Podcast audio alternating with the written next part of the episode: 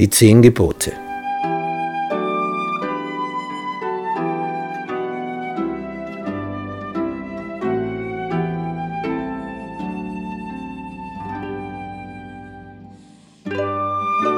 Schließlich kamen sie in die Wüste Sinai. Und dann steigt Mose hinauf zu Gott auf den Berg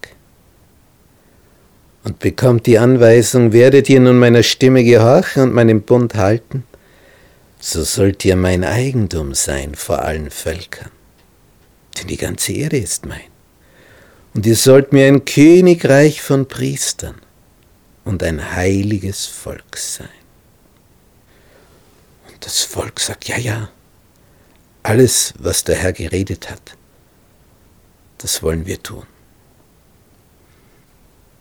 Nun musste sich das Volk heiligen, mussten ihre Kleider waschen, bereit sein für den dritten Tag. Sie selber durften nicht auf den Berg.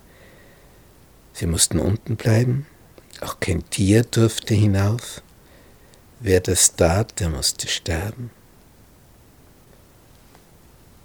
Und Mose hat das Volk vorbereitet auf diese Begegnung mit Gott. Aber sie waren dann, wie sich's zeigte, doch nicht recht vorbereitet, denn als der Berg Sinai zu rauchen begann, als da Donnern, Blitzen waren, eine dichte Wolke auf dem Berge und der Ton eines sehr starken Schofahorns, dieses Widderhorns, da erschrak das ganze Volk im Lager. Der Herr fuhr herab auf den Berg im Feuer. Und der Rauch stieg auf wie der Rauch von einem Schmelzofen. Der ganze Berg bebte. Oh, das waren Naturereignisse. Und wie? Und der besonnene Ton ward immer stärker. Und dann wurde Mose auf den Gipfel berufen. Das Volk bekam so eine Angst und wollte gar nicht mehr in die Nähe kommen. Dort bekam jetzt Mose die zehn Gebote, die da lauten. Das erste. Ich bin der Herr dein Gott, der ich dich aus Ägyptenland, aus der Knechtschaft geführt habe. Du sollst keine anderen Götter haben neben mir. Dann Du sollst dir kein Bildnis noch irgendein Gleichnis machen, weder von dem, was oben im Himmel, noch von dem, was unten auf Erden, noch von dem, was im Wasser unter der Erde ist. Bete sie nicht an und diene ihnen nicht. Denn ich, der Herr, dein Gott, bin ein eifernder Gott, der die Missetat der Väter heimsucht, bis ins dritte und vierte Glied an den Kindern derer, die mich hassen. Aber Barmherzigkeit erweist an vielen tausend Generationen, die mich lieben und meine Gebote halten. Dann kommt das nächste Gebot. Du sollst den Namen des Herrn deines Gottes nicht missbrauchen, denn der Herr wird den nicht ungestraft lassen, der seinen Namen missbraucht. Dann das Gebot, das so großartig abgeendet wurde. Gedenke des Sabbattages, dass du ihn heiligest. Sechs Tage sollst du arbeiten und alle deine Werke tun.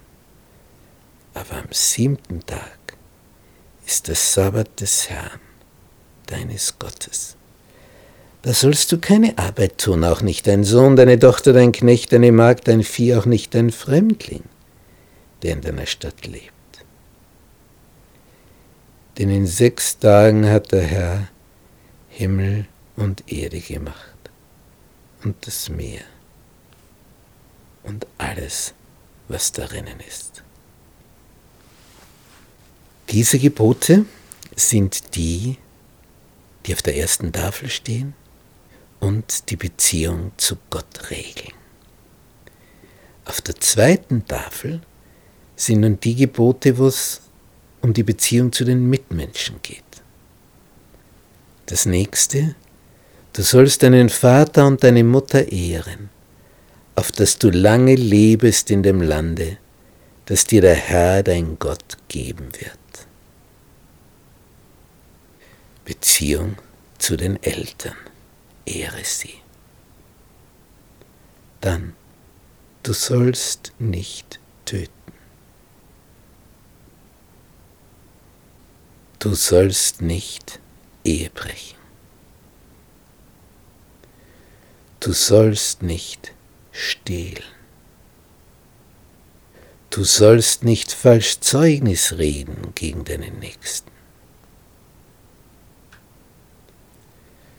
Und du sollst nicht begehren deines nächsten Haus, du sollst nicht begehren deines nächsten Weib, Knecht, Magd, Rind, Esel, doch alles, was dein Nächster hat. Das waren die zehn Gebote. Als Jesus später einmal gefragt wurde, was ist das wichtigste aller Gebote, hat er für beide Tafeln eine Überschrift genannt. Du sollst den Herrn, deinen Gott lieben von ganzem Herzen, von ganzer Seele, mit deinem ganzen Verstand. Da melden sich die anderen. Alles Volk wurde Zeuge von dem Donner und Blitz und dem Ton der Posaune und dem Rauchen des Berges. Als sie aber solches sahen, flohen sie und blieben in der Ferne stehen. Und zwar sagen sie zu Mose, rede du mit uns, wir wollen hören, aber lass Gott nicht mit uns reden. Wir könnten sterben, sie haben Angst bekommen. Die Naturereignisse sind so, so außergewöhnlich. Aber Mose sagt, fürchtet euch nicht, denn Gott ist gekommen, euch zu prüfen, damit ihr es vor Augen habt, wie er zu ehren ist und damit ihr nicht sündigt so stand das Volk von ferne. Aber Mose nahte sich dem Dunkel, darinnen Gott war. Und er geht hinauf und die anderen bleiben unten.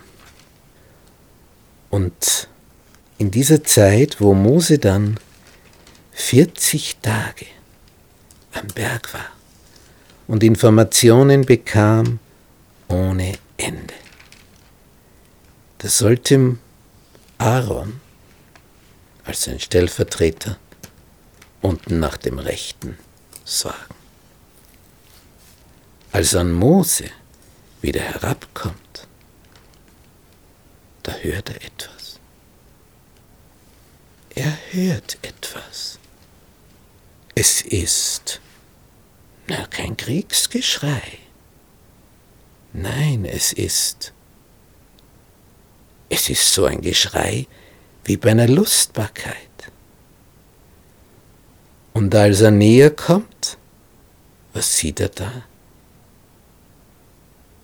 Sie tanzen herum um ein goldenes Kalb.